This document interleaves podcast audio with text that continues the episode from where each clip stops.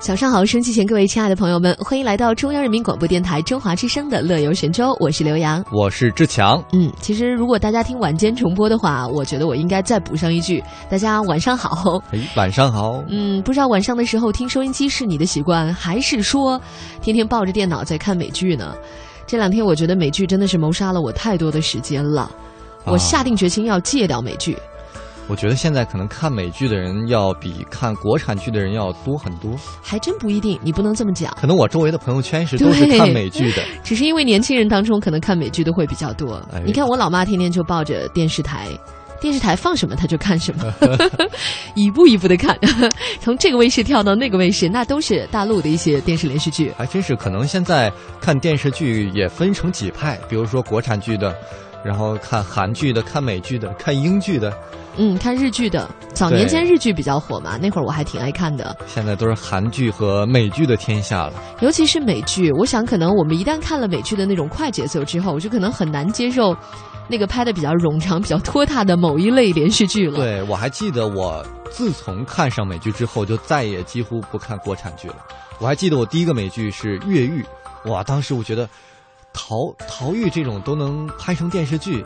其实我觉得美剧的题材真的是覆盖范围特别广。对。那比如说他选的一些职业都是你以前可能从来没有听说过的，比如说那个仪容化妆师，就入殓师啊，类似于这样的都能够拍成美剧、电视剧。所以啊，就是，但是呃，我我觉得是这样的，就是呃，美剧里面呢，可能最近比较火的是那个《纸牌屋》啊。对，超爱，这是我。呃，本月最爱电视剧。本月最爱，你看还是你收了一下。对对对，不敢说到目前为止本年度最爱。哎，总统奥巴马据说都出来给他做宣传。对啊，他说赶紧快出剧吧，等不了了。对，那他就打个电话催催人家嘛？而且他还说说希望他的内阁也能像这部这部剧里面的内阁一样有效率。所以说很肯定啊，就他可能很有代入感，因为讲的都是他身边的事儿。对，但我们看这部剧呢，多多少少也对美国政治体制有了一次政治普及，也能了解一些不为人知的一些黑暗面，它到底是什么样的。我觉得这剧挺好的，应该引进，然后让大家都能看一看。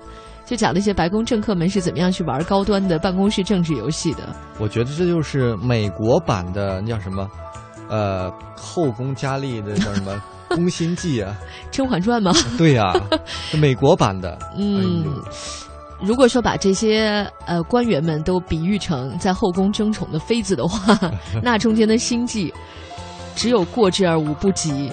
其实呃，我最近还在追一部美剧，就是《傲骨贤妻》，是一部律政剧，你有没有看过？我觉得我还真没看过，你真的应该看一下。不是你不要，哎呀，不过也不好说了。我曾经推荐过一些年轻的男性朋友去看，他们第一反应就是这个女主角长得不好看。你看，我刚要说，我们看不看主要取决于女主角长得怎么样。那《纸牌屋》女主角有女主角吗？有啊，他妻子算女主角吗？算算算，而且他那个老一点的，你可以接受吗？我看也不一定是非要不是你你愿意接受这样的女主人公是吧？你觉得这样的你也愿意看下去是吗？对啊，就不是年轻貌美型气质，嗯，年轻貌美的还有第一第一叫什么？第一季里面有，第二季上来就被就被害死撞死了，我很心痛啊。所以看来，女人看剧看帅哥，男人看剧看美女，这个也有可能啊。哎，就是这样，异性吸引。总之，《傲骨贤妻》是我强烈推荐，到目前为止追了五季，我依然觉得魅力不减。就一般你看一个剧，如果它能够拍到四季、五季，甚至更多八季、九季，我觉得基本上也可以表明这个剧优质，很优质。对，因为我们知道，嗯，就美国它其实是很现实的，一个剧如果推出三集、四集反响不好的话，马上就会被砍掉，就腰斩了。所以就是说，没有机会让你继续浪费这个频料资源。那么如果说他拍的比较长，我觉得到目前为止说明口碑还比较好。呃，这部剧我觉得是比较好的。其实还有我看过，到目前为止，如果让我来说，就是拍了那么多季，呃，没有狗尾续貂，一直保持比较高的水准的，我觉得还有《绝望主妇》。哦，你别告诉我你也没看过，就是不是贤妻啊、主妇啊这一类的都不是你的菜。我比较喜欢，我最近啊比较喜欢像这个《纸牌屋》这样节奏比较快的。我觉得你应该看那个《Gossip Girls》。绯闻女孩我，好像过了那个时期了，因为那边全是美女，又年轻又漂亮，天天换衣服。偶像剧的时期了。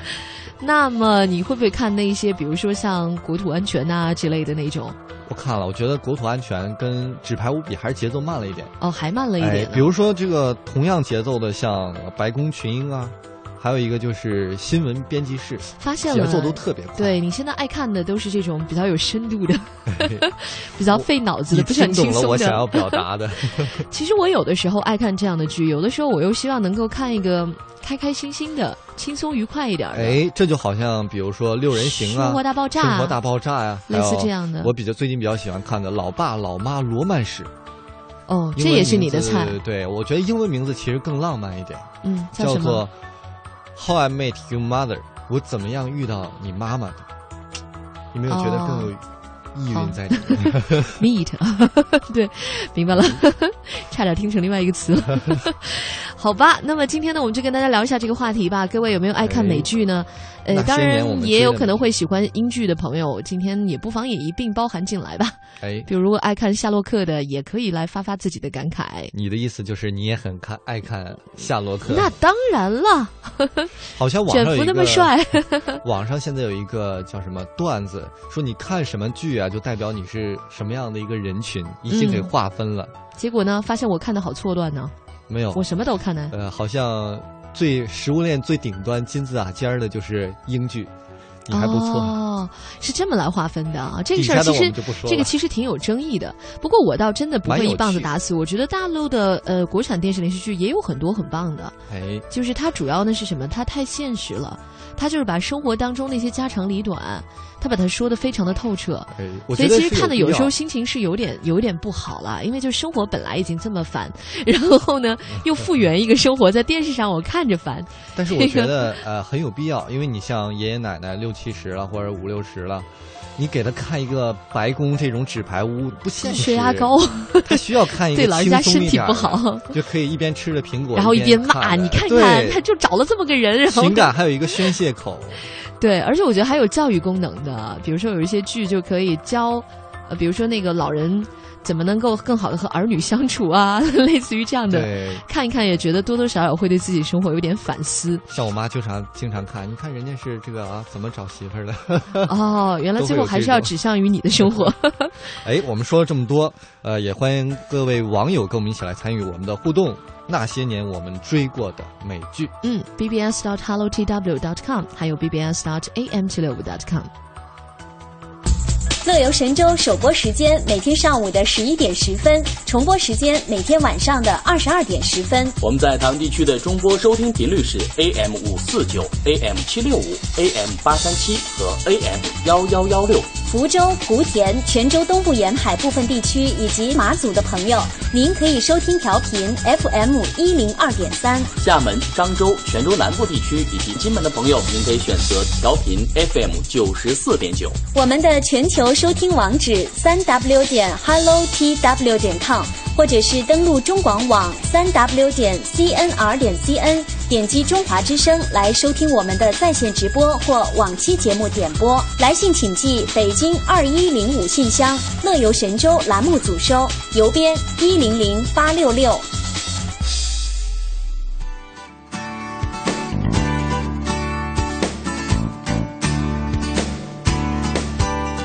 来，接下来让我们预告一下乐游神州今天都有哪些节目安排。哎，今天的行脚台湾单元，我们一起来听旅行达人黄梦瑶的台湾暖心之旅。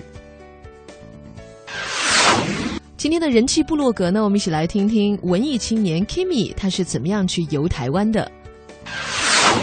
今天的乐游攻略单元，让我们来跟随美剧一起去旅行。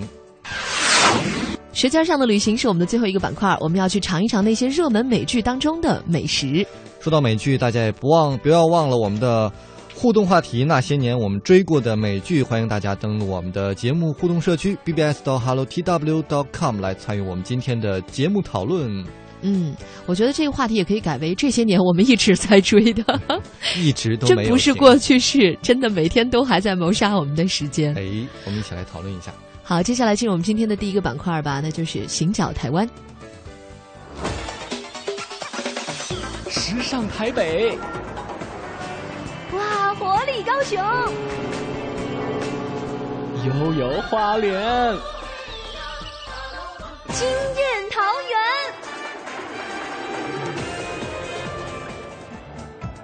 阿里山，日月潭，鹿港小镇，澎湖湾，美食不打烊，赛在人情暖。行脚台湾，感悟台湾。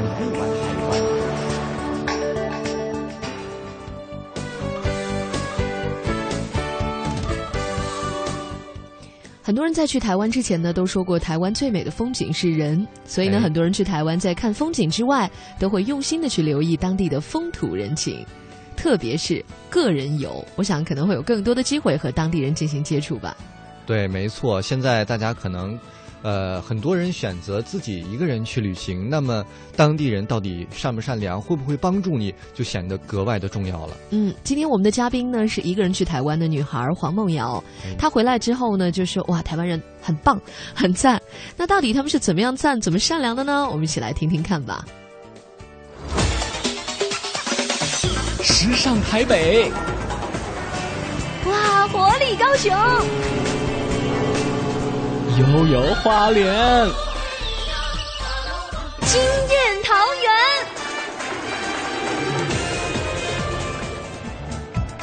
阿里山，日月潭，鹿港小镇，澎湖湾，美食不打烊，赛在人情暖。行脚台湾，感悟台湾。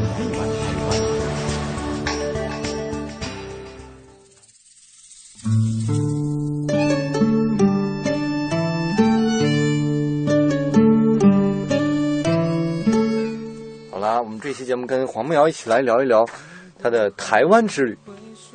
什么时候去的台湾呢？呃，一二年跨年，就是一二年到一三年跨年去了台湾。一二年十二月二十一号，就是玛雅人传说中的世界末日飞到台湾。所以你有那张机票，当然有了，你有世界末日的机票。对对对，买一张票逃离，逃离世界。如果当时什么世界，如果全球板块下沉啊，我在天上好歹还不会沉下去。哇，这个还挺聪明的。台湾待了多久啊？台湾待了十三四天吧，就是我发现你的旅行真都是以十天以上为单位的。那必须啊，不十天以上怎么去和当地人相处呢？哇，这个气死我们这些上班的人啊！我都是学生的时候去的，这是什么时候去的？这个是研研究生，对研究生去的，暑假吗？跨年应该是那时候课少所，以你一般没有课的时间都选择去旅行。嗯，我不会宅的。去台湾都去到哪儿了？台湾去的地方很少，只去了台北、高雄还有台南，感觉怎么样？哪儿给你印象最深？都挺深的，每个地方都很好。那我们先说一下台北吧，什么感觉？台北这人很好啊，以前都只是听说人很好，这次亲身感受了一下人有多好。好在什么地方？怎么好了？怎么就好了呢？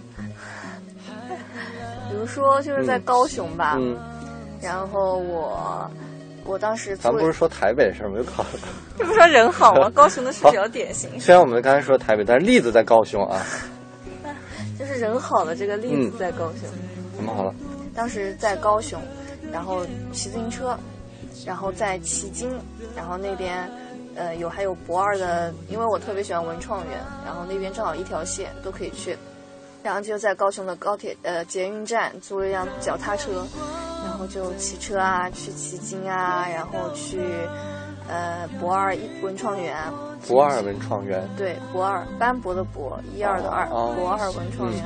然后，嗯，当时在博二的时候，因为还要去旗津，旗津是个小岛，然后你要坐渡轮过去的。嗯，结束了以后，然后准备骑骑到那个正准备骑去码头的时候，结果我的脚踏车关键时刻掉链子，指的就是关键。时刻，因为我当时时间很赶，因为我因为我还要回来，然后还因为那脚踏车铺子要关门，我还得把脚踏车还回去，然后再坐捷运回市里，然后我就特别着急，然后就蹲在路边。虽然我幼年修过脚踏车，但是我实在是不记得怎么修了，而且我不想把手搞得非常脏。嗯，然后就把脚踏车放到路边，然后翻了个身，蹲在那里看。然后路边有一对父子吧，他们因为台湾那个就民居就在路边，然后就是他们在修房顶，然后那个老爸看到看到我蹲在那里看，其实就知道是什么事情，什么话都没有说，直接坐到我面前，拿个板凳，然后就开始弄那个铁链子，然后还稍微用了一下工具。我说如果没有他们的话，我那个我估计得推回捷运站去了。呃，然后他们就呃修啊，然后就修好了，然后就什么话也没说，修好了，帮我翻过来，然后就走掉了。然后我就说，哎，我我们就是说我们拍张照片，我给你拍张照片。他们说啊，不用不用不用，然后就走掉了。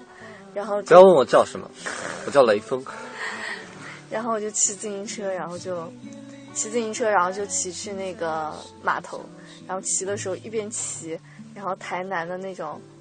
台湾南部那种温暖的那种海风，然后就拂面，然后当时就流眼泪了，感动的，就是人风吹的，人太好了，就是人好，什么话都没有说，就不用不用不用，你们就就就一边哭一边骑，哇，真的是太棒了，这个人。那台北呢，还有什么有意思的经历？嗯，台北也是路上被捡，然后。被一对一男一女的朋友，他们正好太冷了。那个台湾，台湾虽然温度气温就算冬天的话也不是很很不是很不是很高吧，嗯，但是我们过去肯定觉得那很暖和嘛。然后那天就穿的很少，穿了一件卫衣，里面穿了一件薄的衣服。然后那天下雨，然后行啊，去，当时是从是从九份。走到金瓜石，金瓜石是一个金矿的遗址，然后走过去，然后那路上三百六十度的风和三百六十度的雨，那个伞就没有办法遮。哇！然后就走到金瓜石，就饥肠辘辘，又又累什么的，然后我就拍，因为一个人去嘛，拍照片什么的找别人帮我拍，然后就无意中，哎，同学帮我拍下照片，然后那个女生又帮我拍了，然后拍完以后就顺便。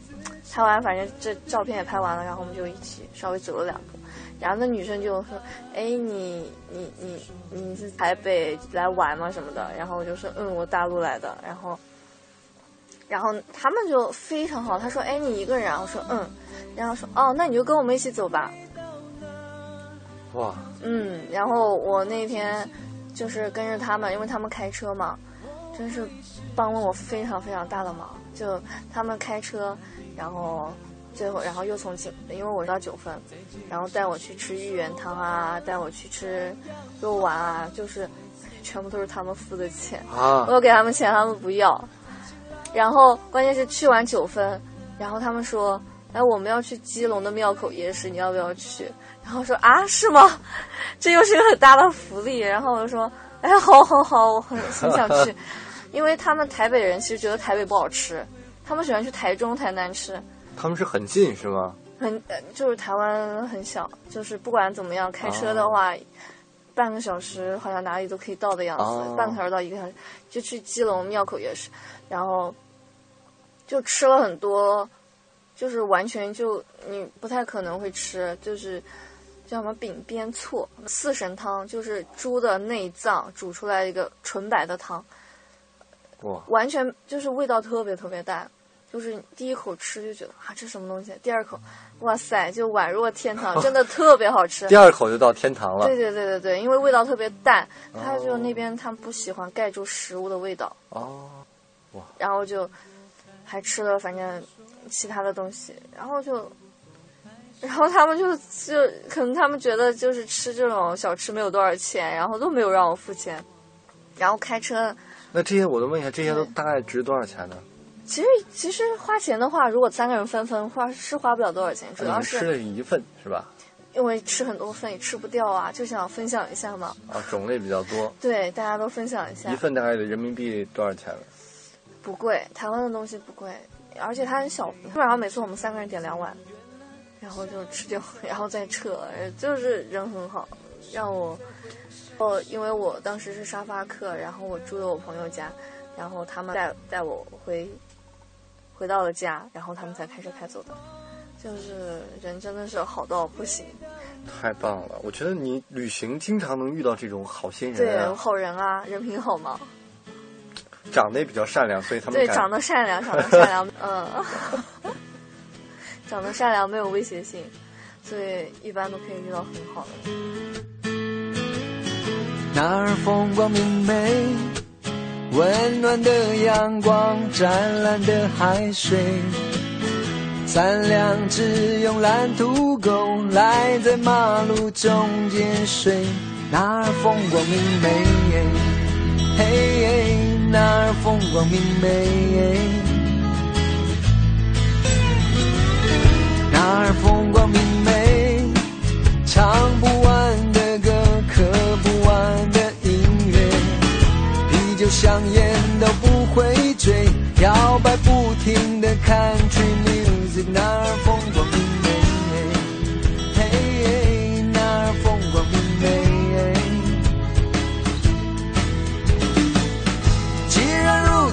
你就该抛弃负累，大啦啦的享受阳光下被晒伤的滋味，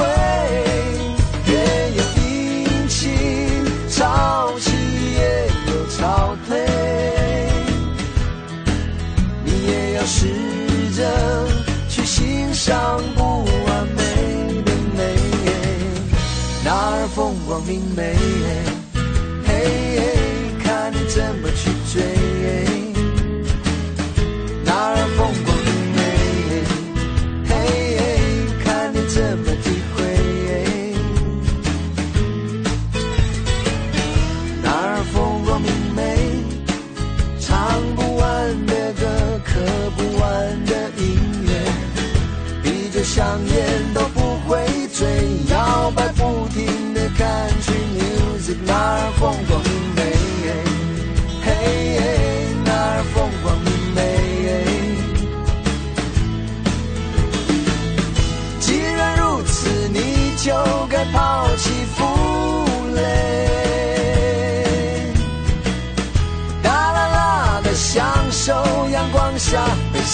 saw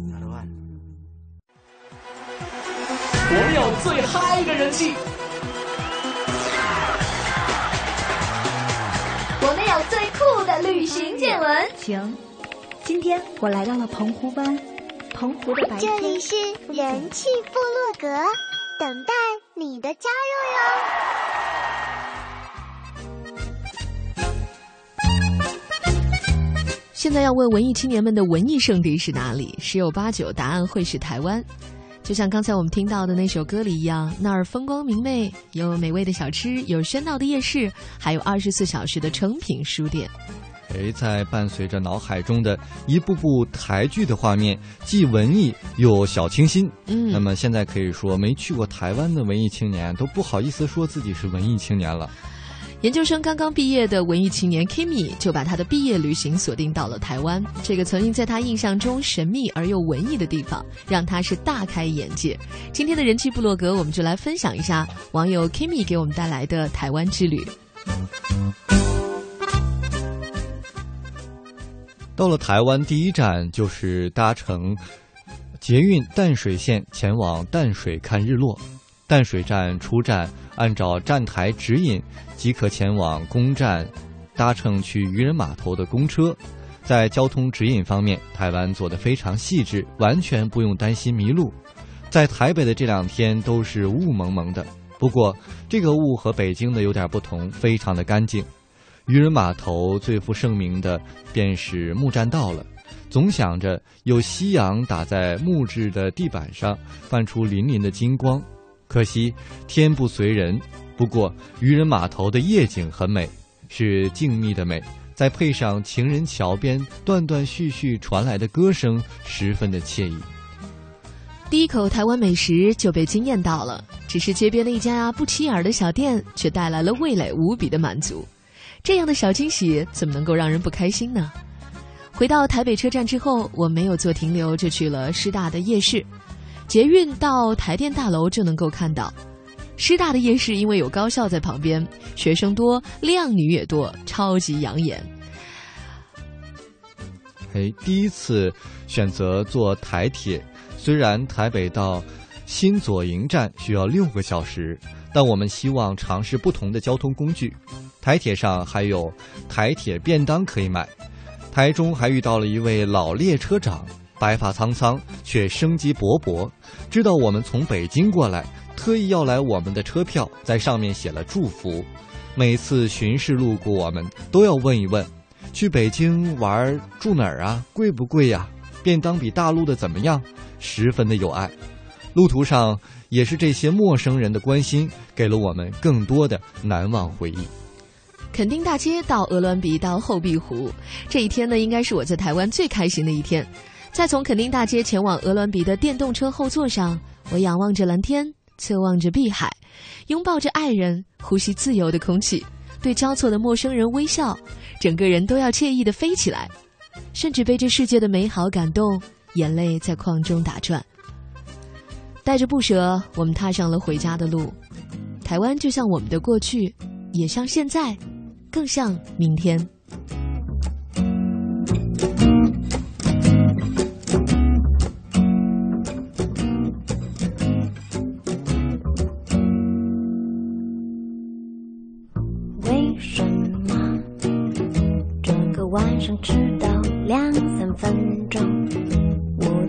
里等着，每天等着，你发现没有？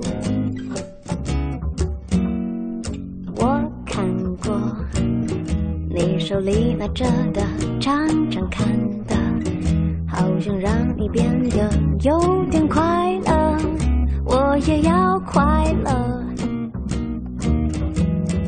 也许今天靠近一点，如果可能，我们。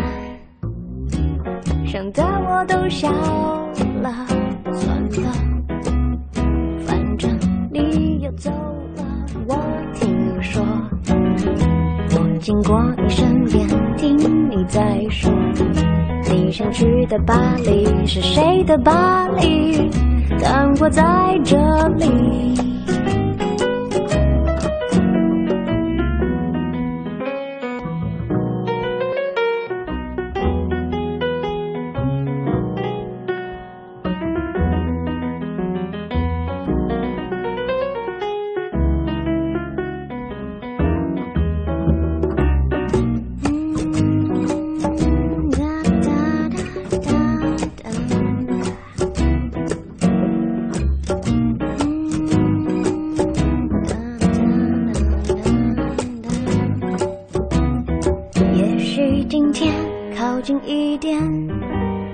可能以后变成我们。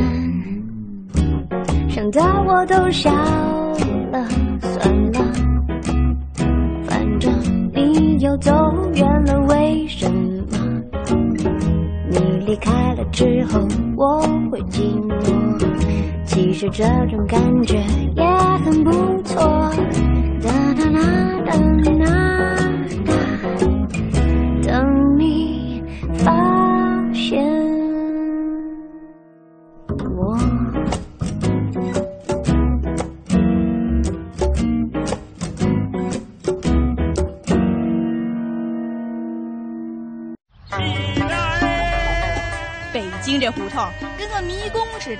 要是没有他，我还真出不来。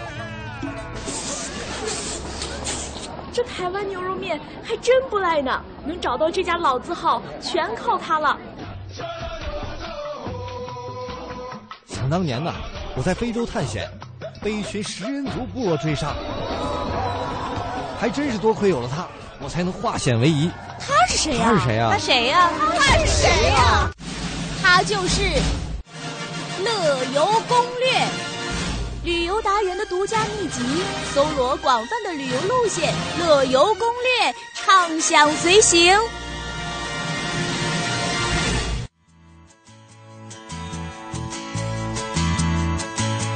天节目一开始呢，我们提到了那些年或者这些年我们一直在追的美剧。那么，相信除了其中的故事和人物之外呢，美剧的景色也给大家留下了非常深的印象。哎，现在那些景色也成了热门的旅游景点了，所以嗯我们今天的乐游攻略单元就带着大家一起边看美剧边旅游。我们先来说说接下来的这部美剧吧。可能听到这个音乐，你就会觉得很熟悉。它到底是什么呢？Hot, dense state that nearly 14 billion years ago expansion started. Wait, the earth began to cool, the autotrophs began to drool, Neanderthals developed 一听到这个，我就想起那个谢耳朵了，《生活大爆炸》啊。嗯，应该是特别火，而且很多的科技宅都特别喜欢这个电视剧啊。对，那当然了，那就是他们嘛，智商超高、情商超低的这一群。而且有了这部电视剧之后，很多人都说科学家也越来越性感。那四个科学宅男和一个美女邻居带来了一箩筐的笑料。哎，嗯、如果说你看完这美剧之后，也真的想去看一看他们真的在哪儿的话，其实加州理工大学会是一个不错的旅游目的地。哎，呃，在美剧当中，那嗯是一个充满天才的学校，是不是？对啊，而且除了美剧他们的生活之外呢，加州还有迪士尼乐园、金门大桥，还有这个洛杉矶啊、旧金山啊、奥克兰、长滩、圣地亚哥，很多耳熟能详的城市都在加州。嗯，还有呢，好莱坞的星光大道，最美的加州一号公路，风光旖旎的优胜美地，啊，这都是不能错过的圣地。哎我说为什么有一个楼盘叫优胜美地呢？等你到那儿就会发现，这楼盘怎么还好意思叫这个呢？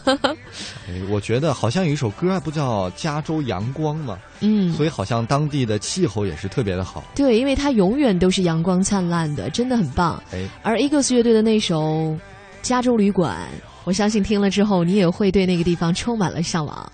没错，而且除了这首歌呢，还有青春洋溢的《橘子郡男孩》也是可以边听边走的。呃，这些过往的经典印象都可以在你旅行当中一一的拾起。那么还有一部美剧啊，不知道各位有没有爱看的？反正我是不是特别爱看，主要因为我不太敢看，就是那个啊你不爱看这 CSI，、个吗我真的不敢看。我还真是以为你特别爱看，才把它弄到这儿的。看来我在你心目中的形象有误，你应该去跟姚兰去说这件事情，他会特别爱看。哦我想起来了，那好像是他爱看。你知道他最爱看的都是那种烧杀抢掠的 那种，对，就暴力血腥的，这些我是真心不敢看。其实我也蛮喜欢看的。嗯、对，这部这些人的口味真重。这部剧叫 CSI，哎，好像叫做这个犯罪现场调查吧，是吧？就是每一集都有一部案子吧，有一个案子，然后就讲这个案子是怎么样。其实应该是法医鉴定学这方面的，对吧？呃讲究这方面的专业知识完全是法医，因为它有比如说呃呃物证啊也算，物证就不能算法医了嘛。啊，就还有侦探这一方，应该是侦探学对，吧？对对而且我觉得这个剧啊走红还有一个很大原因，就是它的取景地在非常美丽、大名鼎鼎的拉斯维加斯。哎呀，我觉得一到那儿看到那片夜色当中霓虹绚烂的这个城市，我觉得就有一种纸醉金迷的感觉。对呀、而且每一晚哇都有血案发生，你说，呜，然后那个警笛，当然了，其实剧是虚构的，但是拉斯维加斯的美可是真实的。呃，对，拉斯维加斯犯罪研究倒确实也是美国第二活跃的。仅次于呃联邦调查局所在的维吉尼亚州啊，因为你想赌场啊这些地方一多，那你赌输钱了怎么办呀？就就抢点吗，也不能这样。别别，咱俩这么说，大家都不敢去了。不是，关键人家有有著名的刑事警察在那里呢，所以你轻易别犯罪。这本来只是沙漠当中的一个绿洲，这个真的很神奇。这个地方我觉得充分体现出了人类。这种化腐朽为神奇的这种地方造出来的，而且我听有一些人自驾游啊，就说，因为他开车一直走沙漠的路，嗯、两边什么都没有，黑压压，突然一个峰回路转，霓虹满眼呀、啊，哎呦，那种震撼心灵的美，对，就就是我觉得好像到了一种探险，然后发现了一个神秘的王国一样。哎、那么大型的度假村呐、啊、游乐场啊、豪华饭店，我觉得几乎拉斯维加斯里面就都是各种饭店组成的。当然，其实从拉斯维加斯也可以去大峡谷，这是美国大峡谷，也是最完美的一条路线了，吸引了很多的观光客。哦，原来是这样。呃，而且啊，拉斯维加斯，我觉得既然去了，那不妨也就小赌一下，感受一下，起码这算是一个赌城嘛，嗯，感受一下夜生活的美丽。就是您自己控制好啊，分寸把握好啊。小小赌怡情，大赌谁说小赌怡情？小赌要不得。重重点在后面。只要开了这个口，接下来那种意志力比较薄弱的就不好说了。当然了，其实除了赌，拉斯维加斯的夜里面还有很多像名人演出啊，一些这个、啊。这个其实是我最感兴趣的，因为我知道那个 Celine Dion 他是常驻拉斯维加斯里面的某一家酒店，他就是为那里。就好像属于签了长期合同，就在那里天天唱歌。哎，而且可以给大家爆个料，我有一个朋友刚从美国留学回来，他说他去拉斯维加斯度假的时候，在一天晚上，在一个呃演出场的厕所往那儿走的路上，嗯，一个满怀就撞到了吴彦祖。哦，嗨，我以为撞到森林地上了。吴彦祖啊，你怎么这么冷静？哦，吴彦祖啊。哎还一个满怀撞到了是吧？这是多少女女生的梦啊！就想撞都撞不到啊！我还好，但不是我那一款。你你想撞谁？来说。我想撞汤姆·克鲁斯。也不是没有机会。对，有可能他也在那里赌呢。所以大家没事可以多游走游走，看看能撞到谁，这是一个乐趣。你不要到处撞人，行不行？我们讲究文明出游。哎、那好吧，那今天跟大家讲了这个美剧当中的一些场景。其实最近如果看《纸牌屋》的话，《纸牌屋》一开始的时候，美国白宫啊，那些呃国会大厦呀，那些著名的经典的建筑，也都是会有那种长镜头、很漂亮的镜头出现。我觉得也造成了我们对于美国的印象，是不是？我觉得可能我们没有去过美国的人，对美国的印象更多的就来自于美剧、电影。这么多年的好莱坞电影也贡献了不少。对，所以美国是一个我从来没去过，但是我觉得我特别熟的一个地儿。笨熟啊！这这这谁谁谁在这啊？那儿啊？那什么？你去过吗？没有。所以我们以后去美国可以这样，不看什么景点，但是可以拿一个影集，看看哪个美剧里面有什么样的景点，剧集在哪里拍摄哈？哎，也非常的有意思。嗯、好吧，那么接下来我们听首歌吧，伴随着你的旅程，希望美国之旅一路刺激冒险又很开心。我们一起来听刚才说到的 CSI 的主题曲，听一下。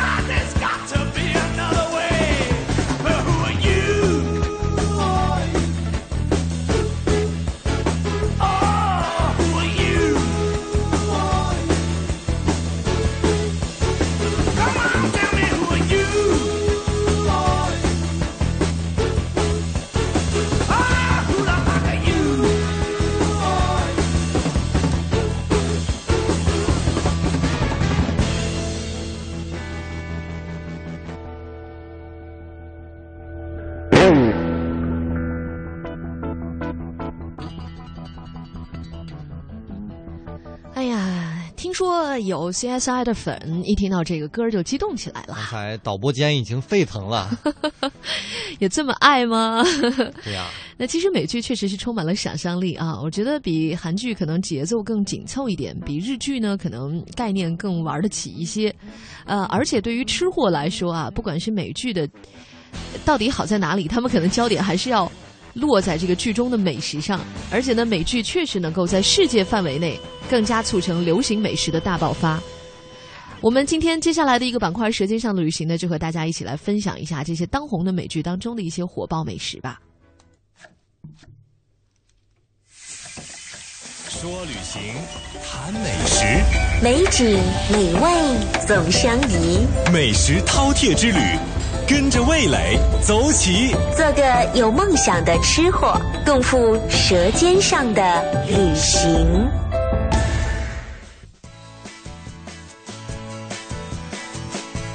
来吧，已经到了饭点了，咱们先吃一个烤肋排吧。哎 哇，现在烤肋排可是特别的火呀、对，一定得是那个 Frank 他来做的，是不是？No no no no，Frank 是那个哦他吃的对吃的那一家。哎，那个做美剧的，呃，不是 做美剧，做肋排的那个叫什么来着？我忘了，我也是一个忘了黑人哥们儿，其实他特别有气场，你发现太？酷了每次都用特别人家是混过黑社会的，你后来看剧情往下就知道了。你怎么剧透了？哎这个呀这个还好啦，这个还好啦，你你看他你都能猜得出来，不是一个简单角色了。你不用往回往回找了，我恨你。其实《纸牌屋》确实是一部很严肃的政治美剧，但这里面的那个主人公，嗯，副总统后来爬到总统的 Frank，他呢和他的妻子啊，就是野心勃勃，嗯，但是呢，Frank 有一个特别爱去的一家小店儿，然后有一个特别爱吃的烤肋排，这个呢就特别喜欢吃这个美国南方黑人做的这种烤肋排，所以也不知道为什么，即使他后来已经，呃，位置已经爬得很高了，而且出入都得要有专门的保安的哈，但是保镖，但是啊，他依然还是要跑到那个，呃，他的那个黑人兄弟那儿开的那家小店去吃他的那个烤肋排。这可能就是童年的记忆吧。嗯我觉得每个人对童年的记忆肯定是特别深刻，那种味道可能没有那么的好吃，嗯但是也会让人怀念很久。对，呃，而且好像烤肋排在美国不是特别上流的食物。哦，这食物还分上流下流哈。，对，因为有一集你会记得，他本来想用这个烤肋排招待总统，然后他的妻子就会说：“这个是不是有一点太随便了，太随便了。但主要可能是因为它，它不是说可能就是像一般宴席一样搞得特别精致那样，它还是显得好像更加民间的一种食物。呃，但是它真的好吃，好不好？只要好吃就可以了，对吧？对呀、然后我们再来嗯看看呢，这个《生活大爆炸》，嗯，这应该算是现在美食课最著名的搞笑剧集了。哎，生活大爆炸一火，好像其中的这个中文和中国餐一下火了，因为他们这几个人啊，经常要中国外卖，所以、对，很多美国白领其实都喜欢吃，嗯，就是中国美食，就中国菜。嗯，你看，好像我还看过其他的，比如说在那个《欲望都市》里，嗯，那个里面的那个律师米兰达，他也是没事儿就打电话订什么炒饭、面条啊、炒面条的之类的。哎，这也算一个中国元素吧。我记得，嗯呃，《老爸老妈罗曼史》里面也有一集，就是其中一个 Lily，她原来租的房子，呃，大概半年没去，去了之后发现竟然被改成了一个中国餐馆。嗯，哎，也是非常有意思。记得谢耳朵的最爱吗？左宗棠鸡和陈皮鸡块儿，吃的好高端呐、我都没吃过这个左宗棠鸡。这个好像就是关于中国菜怎么样翻译成英文，呃，我觉得也是一个问题。对，反正就是我们去了，不见得都能会点菜。哎，然后还有就是《破产姐妹》了，也是比较火的一部，算是一部喜剧了。提到破产姐妹，就大家一定知道，其中有一个他们的创业项目就是蛋糕店。哎，杯子蛋糕是吧？对，他们开了一家杯子蛋糕店。Max 他特长之一就是去做这个小蛋糕，而且特别的好吃。他每天就为了这个蛋糕店啊，不断的攒钱。好像这个小蛋糕在美国也是特别的流行。嗯，是不是跟这部剧也有关系啊？对，特别是这部剧，呃，火了之后，小蛋糕一下卖的就是更好了。风靡世界的甜品，创意也是现在好。像是我们大陆地区也有跟风的，就是呃多了很多很多 Max 这样的小蛋糕，而且反正看着还真是挺漂亮的。嗯，我觉得喜欢尝鲜的，呃，这个像你这种白领女士可以去感受一下。就是要控制体重是很辛苦的一件事情啊。这倒是。好了，那么今天跟大家说了这个美剧当中的好吃的好玩的，各位看剧的同时也别忘了能够感受一下这样的一些旅游方面的风情了。哎，嗯，我们今天的乐游神州呢到这里应该结束了。那么最后呢，要特别为大家送出一首歌曲，作为我们今天的告别曲目，就是我们刚才提到的《破产姐妹》的主题曲，一起来听一下。